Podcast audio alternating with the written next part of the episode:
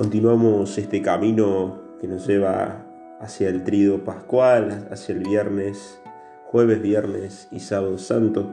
en el día de hoy, martes, la lectura que nos presenta la liturgia es la de Juan, capítulo 13, versículos del 21 al 33 y del 36 al 38. La escena nos remonta a la última cena, última cena de Jesús, última cena con sus, con sus amigos, últimas palabras de Jesús. Qué lindo poder meterse en el Evangelio y, viajar, y viajar hasta ese momento y sentarnos también nosotros a la mesa con Jesús, escuchar esas últimas palabras que Jesús les dice estando con ellos y compartiendo con ellos. Los invito en el día de hoy a centrarse en tres figuras que, están ahí en la última cena, tres figuras preponderantes hay muchas figuras, están los discípulos, está Jesús, pero hay tres que resaltan. Figuras que nos, se nos presentan como modelos, como modelos de discipulado, como modelos perfectos y a la vez también no perfectos, como personas de carne y hueso que fallan, como personas que, que le van a fallar al, al maestro.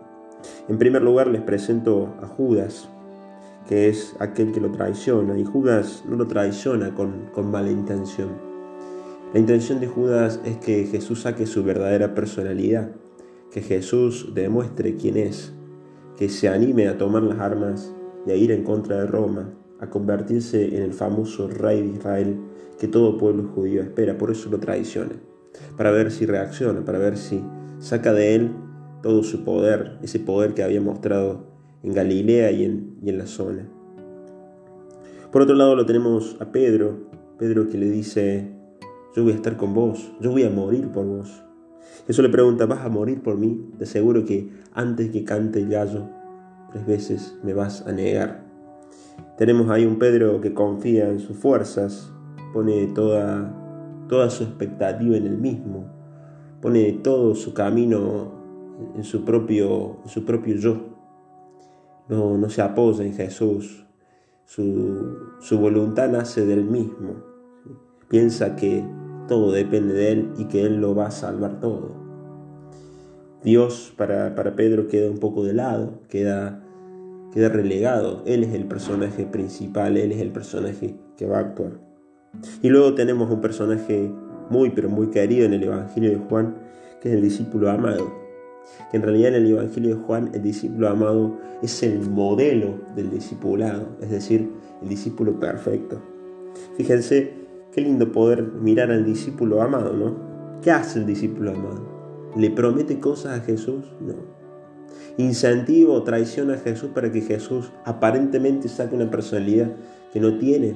Haga algo que, que espera que los demás hagan? No.